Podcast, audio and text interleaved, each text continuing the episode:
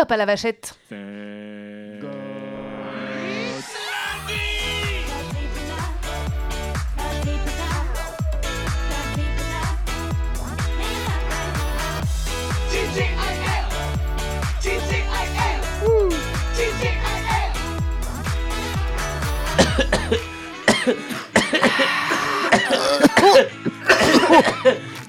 Mal. Bienvenue dans cet épisode spécial coronavirus. Bonjour Thomas, comment ça va? Ça va très bien et toi? C'est un peu la dépression, mais ça va. Écoute, on se protège, euh, on fait euh, semblant de croire que ça nous inquiète. Au- Aujourd'hui, au- autour de la table, il y a forcément Maud avec nous. Coucou Salut. Maud qui va devenir une voix régulière de ce podcast. Bah c'est nous allons l'animer à 3 Nous désormais. allons l'animer à 3. Et puis il y a David qui est là aussi pour nous rejoindre. Oui, bonjour, c'était ouvert et je suis rentré. Voilà, mais aujourd'hui, on reçoit une invitée quelque peu spéciale pour moi. Effectivement, alors je sais pas si tu es au courant, mais nous avons en face de moi quelqu'un avec qui j'ai joué au théâtre. Et qui aujourd'hui a un métier passionnant, elle va nous dire tout ça dans quelques instants et je te propose de l'accueillir. Comme il se doit. Et l'invité du jour, c'est Carole, alias Tata. Bonjour Carole Bonjour tonton. Comment ça va Ça va et toi Ouais, ça va super Alors Tata et Tonton, ça vient de quelle pièce que vous avez fait ensemble Aucune Ah, vous appeliez comme ça Oui. C'est trop mignon euh, c'est- T'étais une tata une fois J'irai plus en vacances chez Tata. Car mon tonton, c'est une pédale. J'irai plus en vacances chez Tata. Car mon tonton, c'est une tata. Retrouvez-nous en concert au point virgule tous les samedis soirs. Alors aujourd'hui, euh, Carole, tu, tu vas nous parler d'un sujet qui est un petit peu euh, bizarre. Pas bizarre, mais différent. Oui, tout à fait. Tu as un métier un, un petit peu particulier. Oui, je suis euh, conseiller funéraire et graveuse. Ah, c'est vrai? Mais oui Ah, Mais oui. c'est marrant parce que moi j'ai une copine qui est croque-mort, figure-toi. Hein alors, Ouais. alors, définis un petit peu ton métier, Carole. Qu'est-ce que tu fais euh, en, quoi consiste une journée dans la vie de Tata croque-mort? Et bah, mon rôle dans, dans cette branche funéraire, c'est d'accueillir les familles. Voilà, d'essayer de- d'organiser la cérémonie selon leurs souhaits. Et, euh, et après, je, je fais aussi les gravures. Et Mais- alors, je- je- je- si je peux me permettre, moi, peux te ça, ça- permettre. ça m'ouvre 40 000 questions parce que c'est vrai que c'est une chose à laquelle on pense pas quand on est dans la fraîcheur et la jeunesse de l'âge.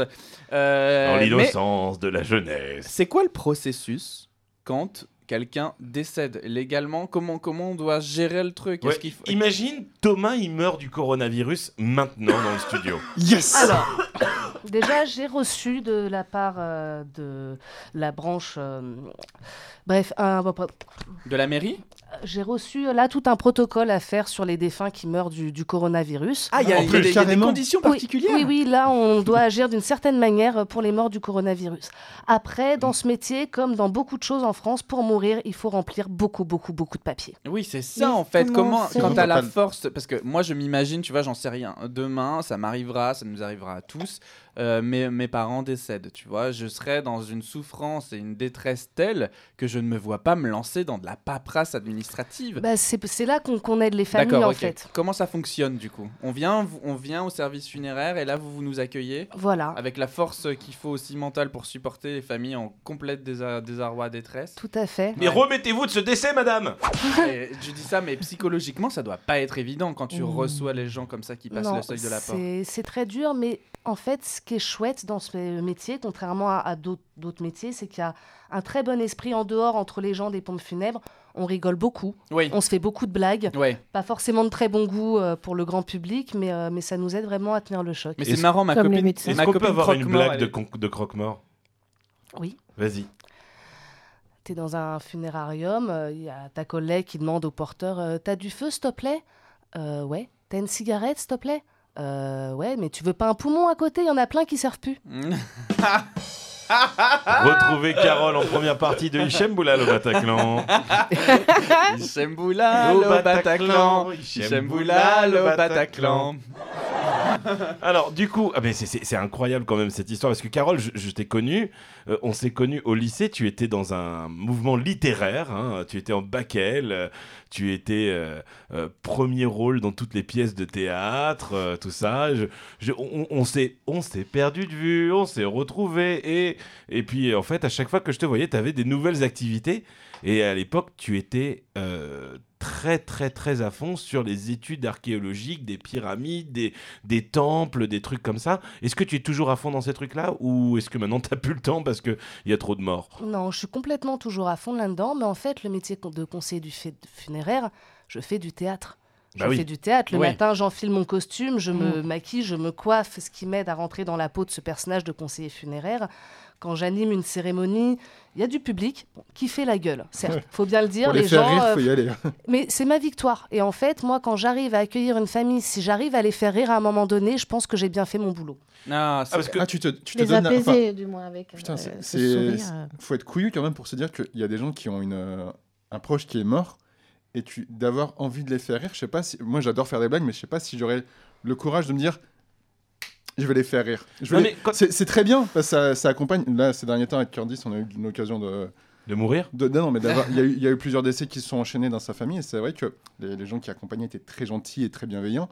Mais moi, je, faisais des blagues déjà, mais je me dis si si c'est le mec en face qui faisait des blagues à genre à la famille de, de ma compagne qui, qui est en deuil, enfin ça les, ça les fera rire et ça les détendra, mais faut avoir quand même faut faut être accroché derrière pour avoir le courage de se lancer. C'est pas c'est pas comme si tu fais un Ouais. c'est pas comme si tu fais un stand-up et t'as une salle qui est complètement euh, euh, qui fait la gueule, un peu comme le spectacle de Norman par exemple. Ouais, Mais ça, ça balance. non, non, non, je sais pas du tout, c'est juste un pas de mec. Mais, euh, mais ce que je veux dire, c'est qu'il faut quand même avoir un, un sacré aplomb et euh, une confiance en soi pour se dire je vais me permettre de faire une blague, pas forcément sur. Je fais pas forcément une Non, mais blague, pas- je mais- vais pas non, mais- raconter une blague de Non, Toto, mais Non, non, mais pas, pas- tu fais pas, je, sais, je me doute bien, tu fais pas une blague sur les morts. Je- Tu fais peut-être un- une réflexion sur euh, l'environnement, pas, pas le défunt, mais. La, Le tu sais, la, moment blague, la où- blague du moment. La blague du moment. le moment où on va beaucoup rigoler, en fait, c'est souvent pendant la rédaction du faire-part. Ouais. Parce que c'est quelque chose de très conventionnel où on doit mettre beaucoup de choses, où on, on dénoue aussi un peu des, des problèmes familiaux. Parce que est-ce qu'on va mettre euh, monsieur et madame un tel, dans quel ordre on va mettre les choses Et en fait, c'est plus les gens qui vont me tendre le bâton pour se faire battre quelque part. Mhm, Donc je vais c'est essayer de rebondir. Alors, est-ce qu'on met, est qu'on met sa maîtresse euh, Est-ce qu'on met. euh, C'est ça. Ah, c'est Ah, t'as- rigolo T'as des, t'as des petits automatismes quand même pour. euh, tu sais que t'as des, t'as des blagues qui fonctionnent et du coup, toi. euh, J'ai pas de blague qui fonctionne, mais le moment du faire part est un moment qui prend du temps. Et en fait, les gens, ils sont tristes. Et vous savez, des fois, quand on est Ah. dans cet état de tristesse, Ouais. on a le rire à fleur de peau. Oui, oui, oui. On Ah, a le rire Ouais, ouais. nerveux. Et du coup, c'est en fait assez facile de les faire rire. Ah, mais c'est c'est le moment. Du coup, du coup en, termes de, en termes de processus, demain, on vient, on rentre dans une agence funéraire. euh, C'est c'est d'abord la paperasse. On vient déclarer qu'est-ce qui fait foi, par exemple, pour te prouver qu'on a un décès. Tu- ramènes le cadavre. non, non, non, mais en fait, comment ça Alors, fonctionne? le- ce qui va tout déclencher, c'est un papier remis par le médecin qui s'appelle le certificat de décès. D'accord. À partir du certificat de décès, moi, je vais pouvoir euh, organiser un transfert si, par exemple, euh, tes parents sont décédés chez toi ou en fonction de, de ce que tu veux faire. Ah, donc c'est vous, l'agence, qui organisez tout l'après-médical. D'accord. Voilà, nous, on est là pour vraiment soulager la famille au maximum parce qu'elle a déjà son De deuil son à gérer. argent ou. Ah oui, Non, mais c'est- Non, mais un important. Les service. pompes funèbres sont absolument hors de prix. De mon point de vue, ça devrait être inclus dans les prestations de la sécurité sociale. Oui, je suis d'accord On avec a une toi. TVA à 20%, comme le luxe, alors qu'un cercueil fait partie des, des biens euh, indispensables et ne devrait pas avoir de TVA, en C'est- fait. Putain, c'est vrai. Ouais, c'est vrai que c'est assez dingue comme ça. Oui. Un, Et un enterrement, ça coûte combien euh? Ça Ah, bah, dépend, dépend. mais Je entre... sais pas, je dirais 3 et 5 000 euros, non? À peu près. Ouais. Voilà, dans Ouais, une fourchette basse, une- tu peux avoir 2000. Dans une il n'y a pas de maximum, bien sûr. Oui, parce qu'après, tu as euh, toutes les prestations que tu veux ajouter ou pas. Tout un beau fait. cercueil, un maître de cérémonie, deux maîtres de cérémonie, euh, Cracheur de euh, feu. un cracheur de feu. un- Mais- Des stripteaseuses. Ah ouais, ouais. Tu vois, tu, en- entends qu'il y a des. hum, euh, sur certains cimetières, il faut avoir acheté ou préparé, anticipé. Ah oui, la sépulture, c'est autre chose, non, son- La sépulture, c'est autre Son chose. caveau, ouais. Comment on appelle ça Le- C'est c'est le. Non, tu sais, avoir son emplacement. Alors, c'est une concession. Voilà, concession. Demain, euh, la- un accident de la vie fait que euh, dans ta famille, quelqu'un disparaît alors que c'était pas du tout prévu, t'as rien. Est-ce que ça- quand- comment on gère un cas où en fait la famille n'a euh, ni revenu, doit gérer plein de choses. euh, ça, ça vous est déjà arrivé, ça? Parce Bien que moi, sûr. je me, me pose la question, effectivement, oui, c'est cher. Enfin, même moi, demain, tu me dis, lâche 5000 euros pour organiser. Bah déjà, je pense qu'une incinération, ça doit pas, coûter quoi. moins cher qu'un enterrement Non, classique, ça, non ça fait partie vraiment des préjugés euh, Ah qui oui sont pas forcément vérifiables, D'accord. comme le fait que la crémation serait plus écologique qu'une inhumation. Ça, ça reste Ouais, vraiment pour l'instant, ouais. Euh, les gens pensent souvent qu'ils n'ont pas de concession. Alors moi, le premier, l'achat de concession, c'est un poste important. Ça coûte très cher. Construire le caveau coûte très cher. Et souvent, les gens oublient qu'ils ont une concession. La plupart des gens ont des grands-parents qui ont une tombe quelque part. Une tombe familiale, Une quoi. tombe familiale, tout à fait. Et les gens ont le droit d'accéder à cette tombe sous certaines conditions, bien sûr. Mais la plupart du temps, ils ont des, des- des tombes familiales. Après, c'est vrai qu'on est dans une société assez individualiste, où on a tendance à prendre des concessions d'une personne et, euh, et oublier bah, nos racines aussi, quelque part. Oui. Voilà. Hmm. Et, et- et du coup, est-ce que c'est c'est toi en tant qu'agent qui va euh, rechercher justement, tiens, mais vous, pourquoi vous prenez la tête? Vous avez un caveau de familial qui est là. C'est- Est-ce que c'est toi qui fais les recherches? Je vais Ou- pas faire les recherches, enfin, je vais, un peu comme en hypnose peut-être, inciter les gens à se rappeler ce qu'ils ont au fond d'eux et dire Ah, mais c'est vrai, il y a, il y a- il y a nos grands-parents euh, dans l'Indre, euh, voilà, on pourrait peut-être aller euh, dans, dans la même sépulture. Voilà, après, bon, il y a des gens qui ont les moyens, qui préfèrent avoir une nouvelle sépulture et euh, près de chez eux, parce que c'est vrai que les familles ont beaucoup bougé géographiquement et qu'on n'habite pas forcément là où habitaient nos parents et nos grands-parents. et, et- et à côté de tout ça, tu fais de la gravure sur, euh, sur pierre aussi? Oui. Mais euh, est-ce que c'est-à-dire que euh, on va dans, dans ton service funéraire et tu proposes, voilà, je peux vous graver votre propre tombe Moi, je croyais que c'était industrialisé, tout ça, moi, non? Non, euh, oui. Euh, Non. Ah non Ah non Ah non, Ah ah Mais oui. oui. Ah non? Ah non, Ah mais oui. Alors en fait, pour être précise, moi je n'ai pas mon agence de pompes funèbres. J'ai fait le choix d'avoir une entreprise indépendante où je propose des remplacements pour les entreprises de pompes funèbres indépendants. Voilà, parce qu'il y a un gros gros business dans les pompes funèbres. Il y a des grosses chaînes, il y a les mutuelles, il y a les banques, et c'est très très dur aujourd'hui pour les petits indépendants. Notamment de partir en vacances parce que c'est des entreprises familiales. Souvent, ils tiennent des agences en couple, ils veulent partir en vacances en couple. Donc là, j'interviens pour tenir euh, l'agence. Donc j'essaye de me conforter au maximum aux habitudes euh, de cette agence qui travaille en général avec son graveur. Au niveau de la gravure, il y a une grande partie d'industrialisé à la sableuse, c'est-à-dire au jet de sable. On met un pochoir et on balance du sable. Ce procédé, il est plutôt facile à mettre en place dans un atelier ou sur un monument neuf. Par contre, quand il faut aller graver dans un cimetière sur un monument existant, c'est plus compliqué. D'accord. je- Ah, mais je m'étais toujours posé la question. C'est vrai, Mhm. quand tu as cette euh, pierre tombale qui est là avec le nom de ta grand-mère, etc., et que tu vas, as la place pour rajouter euh, des, des noms suivants, Voilà. comment on procédait? Donc il y a Ah, des donc- graveurs qui vont aller sur place avec le groupe électrogène, la sableuse, la machine qui réaspire le sable pour avoir un résultat assez médiocre parce que la sableuse n'égale absolument pas les gravures qu'on peut faire à la main. Ouais. Moi, je prends le parti de travailler avec mes petits burins, avec ma petite massette portugaise. Et ta petite peinture à or, là? Mais C'est de la peinture et de la feuille d'or. Ouais. Voilà, et puis comme j'en avais marre que faire que de l'or, du blanc ou du noir, je travaille maintenant avec du silicate et du blanc de silicate pour pouvoir proposer toutes les couleurs possibles et imaginables. Parce que Mmh. euh, l'année dernière, j'ai. Ouais, c'était c'est déjà l'année dernière où je suis venu te voir. C'est incroyable. Euh, je suis parti en, en- en pseudo-vacances chez Tata. Chez Tata, chez, chez- chez Carole. Et euh, on est parti sur un chantier ensemble. Oui. Tu te souviens c'est une, euh, Tu peux en dire un peu plus sur ce chantier ou... On est parti sur le chantier de la chapelle Saint-Cyrus, qui est une chapelle du Xe siècle. Donc l'Aveyron, il faut vous imaginer des routes avec plein de virages, des recoins, des montagnes. Et là, tout au fond d'une vallée, avec un petit ruisseau dans une petite forêt, une chapelle cachée. Cette chapelle, chargée de légendes, est entourée de petites pierres tombales. Donc j'avais proposé à la mairie de refaire juste ces pierres tombales, qui de fil en aiguille m'a proposé de restaurer euh, vraiment la chapelle, euh, pas dans son ensemble, mais euh, sur beaucoup de choses qui en avaient besoin. T'en es où là sur ce, sur ce génial. projet? Ce projet un petit peu entre parenthèses arrêté parce qu'on a fait une grosse découverte archéologique. Ah oui C'est génial. Tout à fait. C'est-à-dire. co- comment Ouais, ouais, Vas-y, je suis passionné. Alors, on Oui, devait, on restaurer un Christ. Et il y avait un gros tas de cailloux pour poser l'échafaudage. Et mon cher et tendre, Laurent, en déplaçant des pierres, a pris une, une pierre. On dirait un buste de femme. Je Ah oui, c'est vrai, on dirait un buste de femme. Et on a montré ça à la mairie, qui l'a montré aux archéologues. Il a été euh, identifié comme étant un buste gaulois. Putain. Donc, du coup, les archéologues Donc ont Astérix, Un Obélix. buste, un buste, une sculpture C'était un buste Falbala d'une Oui, cinquantaine pas- de centimètres. incroyable. un- un- voilà, le buste d'une femme. C'était Falbala ou Bonne Mine Plutôt bonne mine.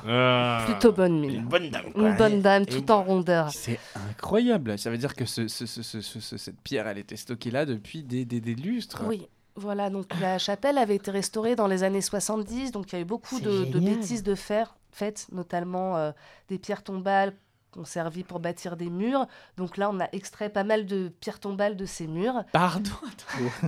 Non, mais qu'est-ce qui s'est passé dans les années 70 déjà? Mais- L'architecture, c'est une catastrophe, mais alors la restauration? T'imagines, tu refais ça. ta salle de bain, tu... et ici est mort Jean-Pierre. Ah, Non, mais C'est pas possible. Je me souviens parce qu'il y avait un petit muret qui séparait le ruisseau de la chapelle. Et tu m'avais montré, regarde, là, il y a des gravures sur ces pierres-là. Donc, c'est des anciennes pierres tombales qui ont été recyclées. Peut-être des mecs qui n'avaient plus payé leur concession à l'époque, où, où tu vois qu'il y avait une embrouille de famille ou je sais pas quoi. Et ils ont utilisé cette pierre pour faire ça. C'est comme, euh, il y avait une fontaine à eau. Et pareil, autour de la fontaine, il y avait pas mal de trucs qui- où tu me dis, il y a des gravures de partout, là, regarde. C'est ça, donc la suite du chantier, on a continué à extraire ces pierres tombales. Là, c'est un petit peu en arrêt parce que les archéologues, donc il y avait aussi une grosse meule de moulin, une demi-meule, si tu te souviens bien. Vers le haut? Oui. Ouais. et euh, donc qui est gauloise aussi. Le, le maire adjoint actuel, Monsieur Oriol, a fait une grosse recherche et a trouvé probablement le moulin dont est originaire euh, cette, euh, cette meule. Donc là, voilà, on est un petit peu en stand-by. Qu'on trouve plus de, de choses romaines, je pense, à, à la base, mais là, gauloise, je je suis étonnée, quoi. Moi aussi, je suis complètement génial. étonnée. Je pensais que c'était du début du mois médiéval. Du coup, du c'est Moyen Âge. animiste, non? Euh, Il y avait euh, donc euh, plusieurs, plusieurs dieux, plusieurs... euh, Ce- cette femme, ces Vénus, on les retrouve Vénus, ouais. vraiment partout dans le monde, Mm. comme par exemple à Malte, où ce motif de, de Vénus, de femme très très ronde, tu le retrouves, euh, tu le retrouves partout. Malte, Partout, c'était un- une sacrée expérience pour toi aussi. T'as as vécu là-bas? J'ai vécu un petit peu là-bas parce que mon papa était parti là-bas.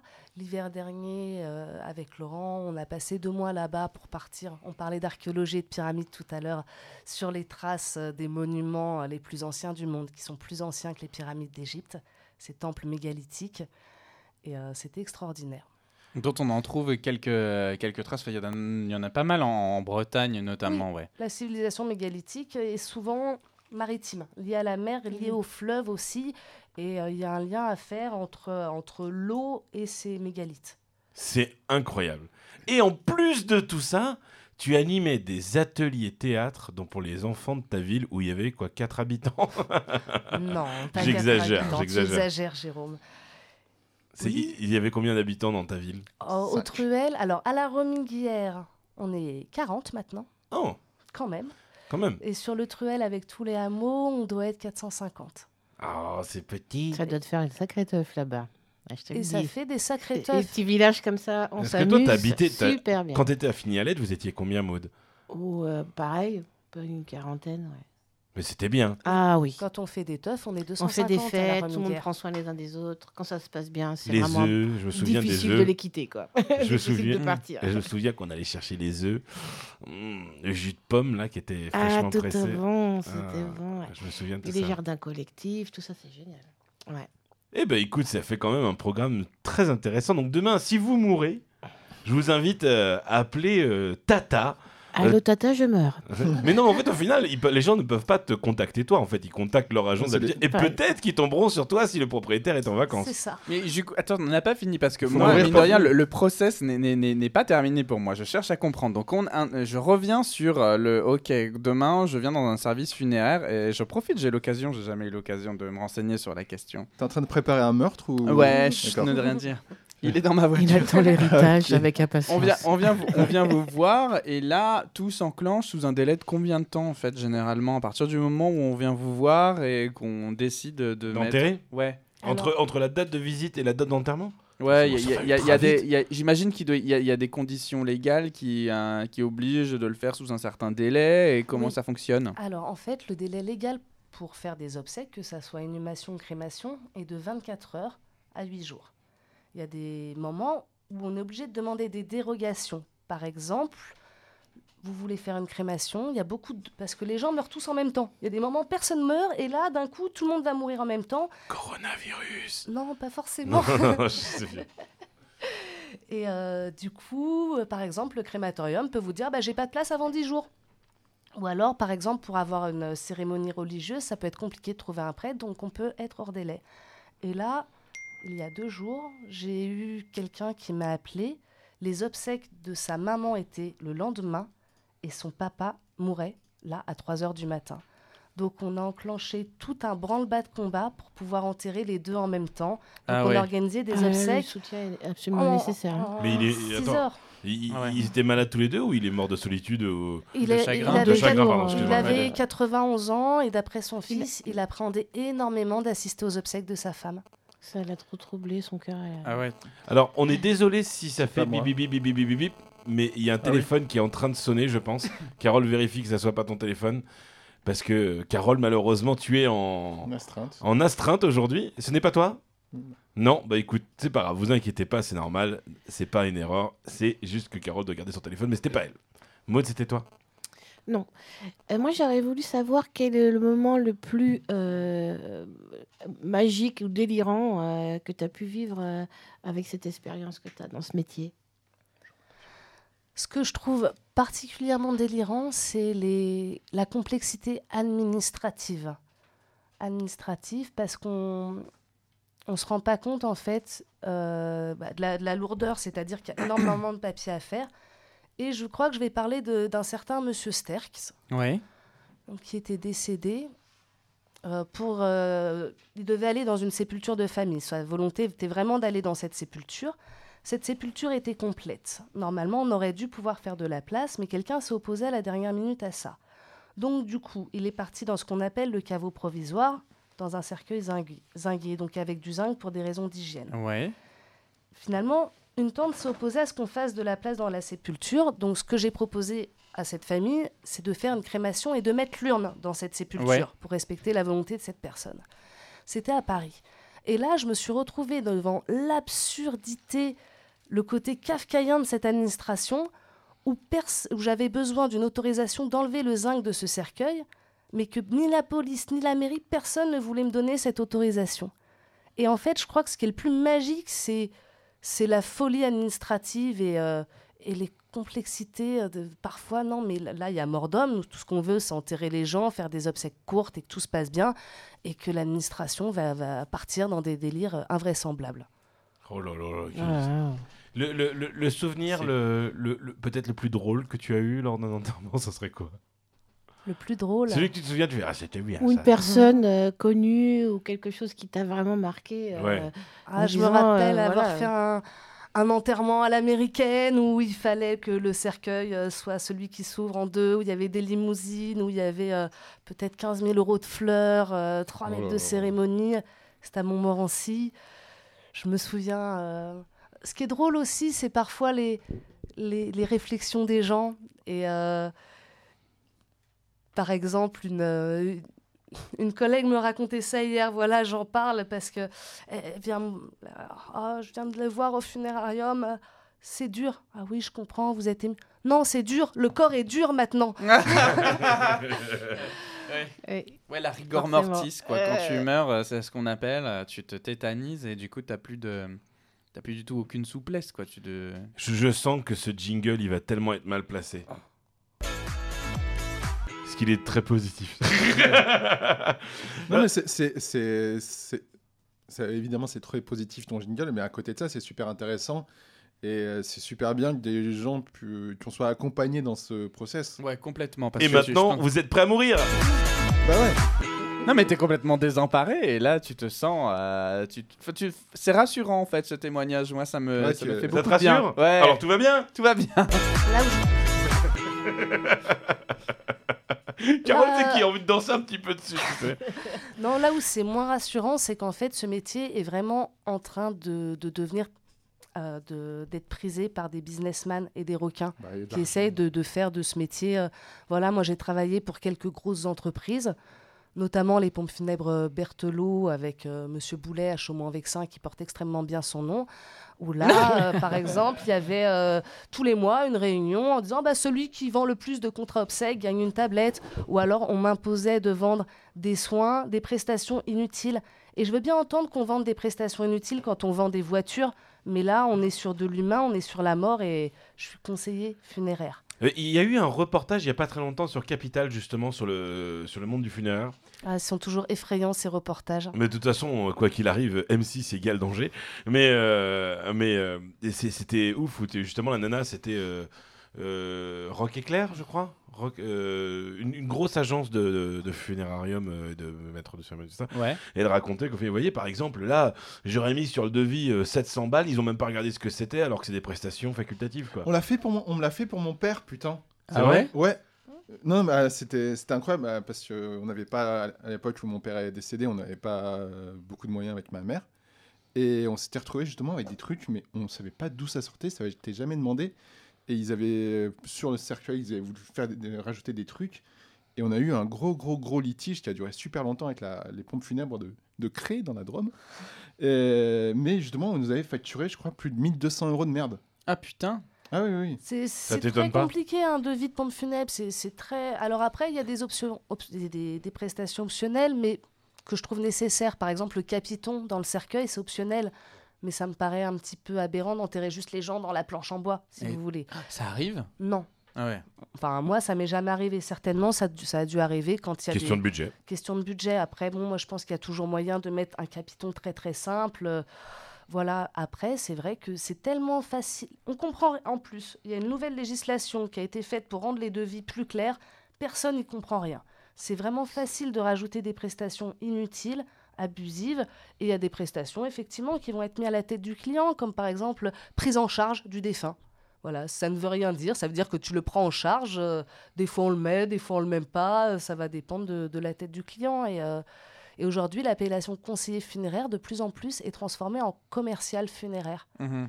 La formation est de plus en plus gérée, encore une fois, par des mutuelles, des grosses entreprises qui essayent de, de faire de, de ce. Normalement, c'est un service public. Oh on est obligé d'enterrer les gens et ça devient un monde de businessman. Et je crois qu'il faut vraiment se battre contre ça. Eh bien, donc soyez vigilants à vos prochains devis euh, obsèques Et au décès. Non, mais- posez vraiment la question du coup de, Et de savoir pas à ce faire que plusieurs devis. chaque- Voilà, faites Non, mais- plusieurs devis et demandez les prestations. euh, ça, je comprends pas. Ça, je comprends pas. Vous avez le droit de tout comprendre et le conseiller doit tout vous expliquer. Mais ben c'est très bien. C'est vrai, ce que tu dis, c'est horrible. bah, c'est vraiment, tu prends les gens au pire moment, quoi. Ils sont à terre. Bah, il- Tu fais ça, quand la personne est à terre, c'est. Ouais, c'est ça. Donc elle va dire oui. Moi, je serai le premier à Ah, dire oui à mm, tout. Tu non, mais dis. moi, c'est, clair. Je- tu, tu vois un devis, on te dit c'est ça, prise en charge du, prise en charge du défunt. Tu te dis, ah bah oui, il m'a, je sais pas. Mais tu tu- con- Mais Oui. c'est, c'est vrai que c'est ultra vicieux. C'est... Les Enfin, amis, je suis désolé, mais il faut qu'on avance. Ah ben, ça tombe bien. Parce que on a, on a quand même un format à respecter, Oui, tout à fait. n'est-ce pas?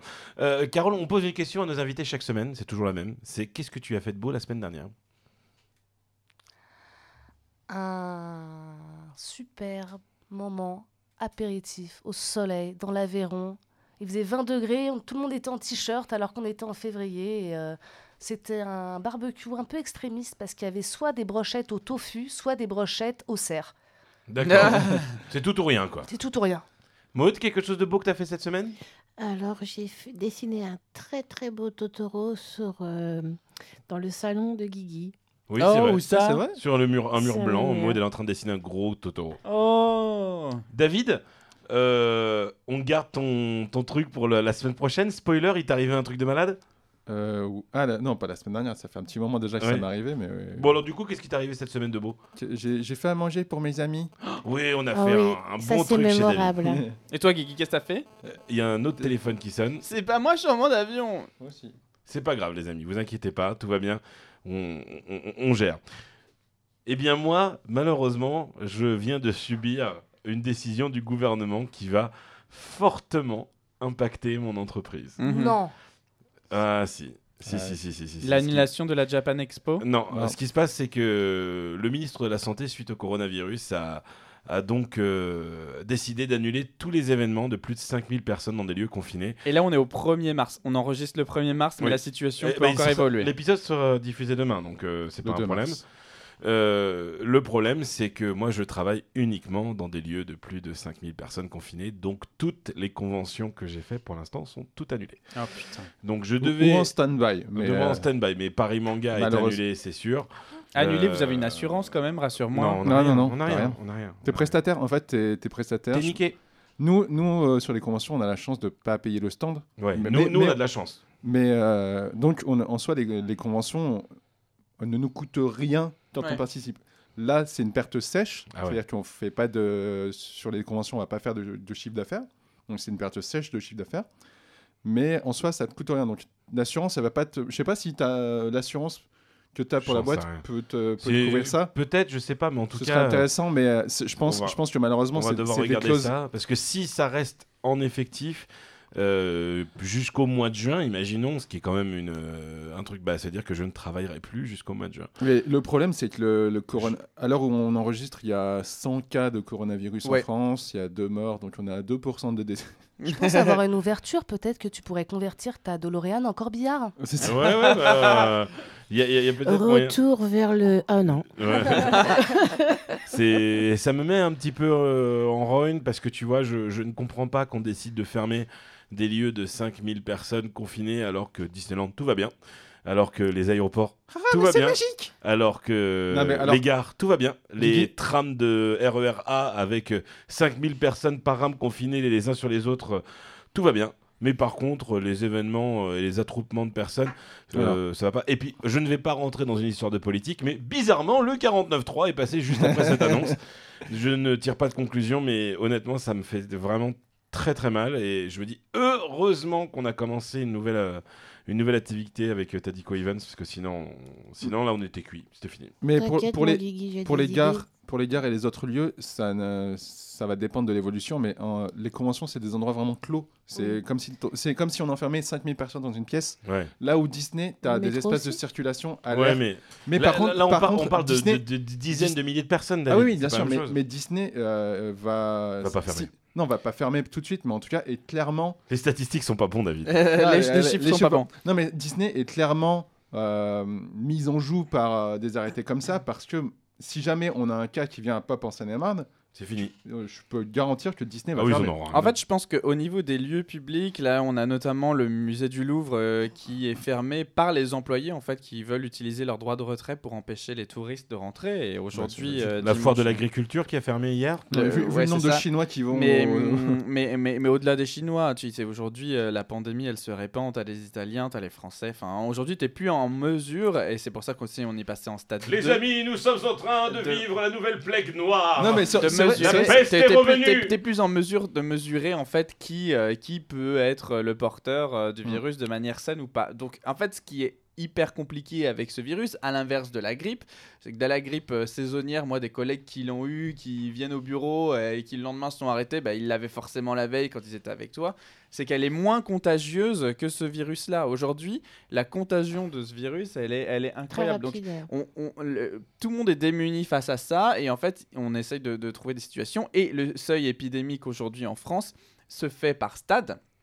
Donc on a déclenché le stade numéro 2 Euh, à partir du moment où les prochains stades seront déclenchés en compte tenu de, de- de l'évolution de la contamination les lieux euh, type euh, Aéroport, voilà, de ce que tu viens d'évoquer, seront nécessairement, comme tu le dis, euh, reconsidérés dans, dans, leur, dans leurs utilités. Et d'ailleurs, l'OMS n'a toujours pas déclenché officiellement euh, le, le- le- la pandémie internationale, mais à partir du moment où elle déclenche euh, le concept de pandémie internationale, là, les transports, les transports mondiaux seront euh, pas complètement arrêtés, mais en tout cas très très très très très fortement Je sais pas, je sais pas qui a, lancé là- ce, qui a lancé ce virus sur Plague Inc. Euh, Mais attends, mais tu sais que du coup, moi, ce jeu, Alors, euh, pour- il a euh, été interdit en Chine. Pause, pause. Plague Inc. c'est un jeu sur iOS, Android, où vous créez une maladie et votre but c'est de la répandre dans le monde. C'est ça, Et tu incarnes jeu- la maladie. C'est drôle comme jeu. Il est génial. Est-ce que ça fait fermer Paris Manga ou pas? Bah, non mais euh, en fait, le mec est tu, tu choisis, tu choisis les mutations du virus. Tu dois, euh, ton objectif c'est justement de faire ce qui est en train de faire le coronavirus. Mais ce que j'adore avec ce jeu en plus, c'est que tu as des alertes de news Oui. qui sont quasi similaires à celles qu'on est en train de vivre en ce Donc il y a- moment. il y, a un mec qui Merci a joué. BFM TV. Il y a un mec qui a joué à Plague Inc. Il a dit Attends, je vais le faire en vrai. et il allait chercher des chauves-souris, il a fait une soupe en Chine, et bam Est-ce que ce jeu, c'est pas une ingénierie sociale, un moyen de préparer les consciences à ce genre d'événement, comme le film Pandémie qui va sortir là? Je sais pas, je pense, je pense qu'il y, a- il y a moyen de, de se poser la question. Mais, mais euh, le problème, c'est qu'on n'en sait pas assez. Voilà. Et euh, Mais personne n'en sait assez quand on tout ce entend que même je sais, les- c'est que le milieu de l'événementiel va prendre une grosse claque dans sa face de sa race. Ouais, et ce serait bien que le gouvernement aide les, les organisateurs. et Ouais, les- les organisateurs, là, je- je- je- franchement, je suis de tout cœur avec euh, Johan Boisseau et Laurent, qui sont les organisateurs de Paris Manga, parce que je sais qu'ils risquent de perdre énormément, et c'est un coup à, à perdre l'événement complètement. Ah oui. Et au-delà des conventions, moi, ce que je vous invite à Tout- faire, parce que moi, la semaine dernière, tu vois, par exemple, je suis allé au théâtre. Je suis allé voir La Carpe et le Lapin. C'était trop bien. Tu devais venir avec moi. Guigui. Euh, C'était vraiment très bien. Si tu as l'occasion d'y aller, euh, franchement, euh, c'était une pièce avec Catherine Fro et Vincent de Dienne, écrite par eux-mêmes, et qui euh, est euh, complètement loufoque, puisqu'elle a pas de. Je peux, pas- elle est impitchable, ça raconte pas quelque chose de très précis, mais c'est juste écrit sur le principe d'un cadavre exquis. Donc, du coup, euh, ils vont enchaîner. Cadavre exquis comme. Eh oui. Ils vont enchaîner du coup des scénettes qui vont n'avoir rien à voir les unes avec les autres, quoique, et qui euh, vont euh, s'inscrire à la fois dans un registre humoristique où tu vas te marrer, euh, dramatique, social, sur la nostalgie ou la réinterprétation. C'est euh, incroyable, ça se joue au théâtre de la Porte Saint-Martin. Allez au ce théâtre. moment, Allez-y. Et justement, voilà, je voulais dire ça. C'est-à-dire que certes, on ferme les, les, les, les grands, les grands rassemblements à plus de 5000, etc. Mais s'il vous plaît, en fait, n'ayez pas peur de, euh, de continuer à, à vivre tout simplement. Continuez à sortir, continuez à aller au cinéma, continuez à aller au théâtre, continuez à booker vos concerts. Euh, parce que c'est non, si- les concerts, c'est compliqué. Quand tu vas dans des salles type l'Olympia et tout, machin, Oui, l'Olympia, ça va, mais Toutes les salles, en fait, à moins de Bercy, 5000. euh, Bercy, et, euh, et- et- et Accor même au-delà de ça, enfin, je veux dire, on ne sait pas comment va évoluer le- Non. le- le- le- euh, le- le- l'épidémie demain, et il faut pas que ça nous décourage et pas que ça détruise aussi une industrie euh, qui vit en fait Ah sur des réservations, sur des choses. Donc, euh, ne vous privez pas de continuer à sortir, à aller dans les bars, à aller au resto. Euh, je- Enfin, vraiment, c'est hyper vous- important. Vous avez beaucoup plus de chances de mourir en prenant votre voiture que par le coronavirus. The Voilà. show must go on. Non, mais il faut pas qu'on cède à la panique et qu'on s'empêche de, de vivre euh, euh, pour, pour, pour cette histoire de virus qui ne tue que, rappelons-le, moins de 2% des porteurs malades. En France, en, en- au monde, on est 3,7%. de- Alors de 3,7%. On va abréger les amis, il nous manque une partie qui est très importante dans cette émission, c'est...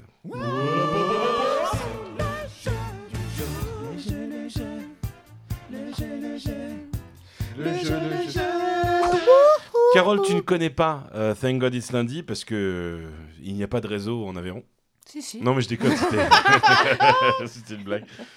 Nous allons faire un jeu. Et forcément, euh, Thomas a très bien expliqué euh, sa pièce de théâtre et tout ça, donc on va parler un peu de théâtre. D'accord? Je vais te donner, avec Thomas, six titres de pièces de Fedo. Et à toi de me dire si ces pièces existent ou si elles n'existent pas. Sachant que tu pourras gagner C'est cela, oui. un cadeau si tu as six bonnes réponses. C'est quoi le cadeau? On trouve les cadeaux après.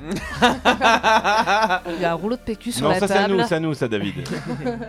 Est-ce que tu es prête? Oui, Première proposition. Feu, le père de madame. c'est Feu, la mère de madame. Ah, c'est une bonne réponse. Deuxième. Je ne trompe pas mon mari. Non. Ah, Elle existe Elle bah existe. oui, elle existe. D'accord. Donc déjà, le cadeau est parti. Oh. Pas de PQ. Le bourgeon. le bourgeon. Non. Pas de regret, ça existe. Ah, nous en étions au bourgeon, donc tu t'étais trompé. Ensuite, Thomas, nous avons. Et ensuite, nous avons le mariage de Barillon. Ça existe ou ça existe pas? Mais j'ose plus rien dire maintenant parce que moi je connais de Fedo que les pièces qu'on a jouées ensemble. Donc on purge bébé, ça existe. Le dindon, ça existe. La dame de chez La Maxime. dame de chez Maxime, ça existe. Le mariage de Barillon. Oui. Oui Qui est d'ailleurs a été euh, repris par euh, Luc Hamet. Luc Hamet et Emmanuel Hamet dans Ciel, ma belle-mère. Et la Vous dernière, pouvez trouver au théâtre Edgar. Hortense a dit, mais bien sûr. Oui. Ah non. Non, c'est pas ça le titre exact. Elle a dit ah non mais non. Elle, elle- elle a dit, oh non, c'est le Ah bah non. coronavirus. Elle a dit. Elle a pas dit bah oui. oh Carole, mais J'ai mince. perdu mon cadeau. Tu as perdu ton cadeau. C'est Hortense a dit, je m'en fous. Hortense a dit je m'en fous. Oui, et non c'est pas vrai. Horda- Hortense a dit, mais bien sûr. Bon, bah écoute, c'est pas grave, Carole, hein, c'est pas de cadeau pour toi. Non, mais l'important, c'est de participer. L'important, c'est de participer à TGIL. Est-ce que tu as quelque chose que tu as envie de dire à nos amis, un réseau social, un, un site web, un endroit pour voir ce que tu fais ou, ou pas encore? Non, je vous souhaite bonne chance à tous dans cette euh, Dans belle vie, vie. dans ce coronavirus. Et Que si, les meilleurs gagnent. et si tu devais citer un endroit où on ne te retrouvera pas la semaine prochaine, ça sera où? Un endroit où on ne me retrouvera pas la semaine prochaine, et ben malheureusement, du coup, ça sera au salon du manga où je voulais aller, mais qui a été annulé. Voilà, voilà Donc je ne Bonjour. serai pas au salon Thomas, du où manga. est-ce qu'on ne te retrouvera pas la semaine prochaine? Eh bien, moi, on ne me retrouvera pas au théâtre de la Porte Saint-Martin pour aller voir la carpe et le lapin, car je l'ai déjà vu, mais j'irai dans un autre théâtre cette semaine. Eh bien, moi, on me retrouvera pas Paris Manga non plus, parce que voilà, c'est annulé.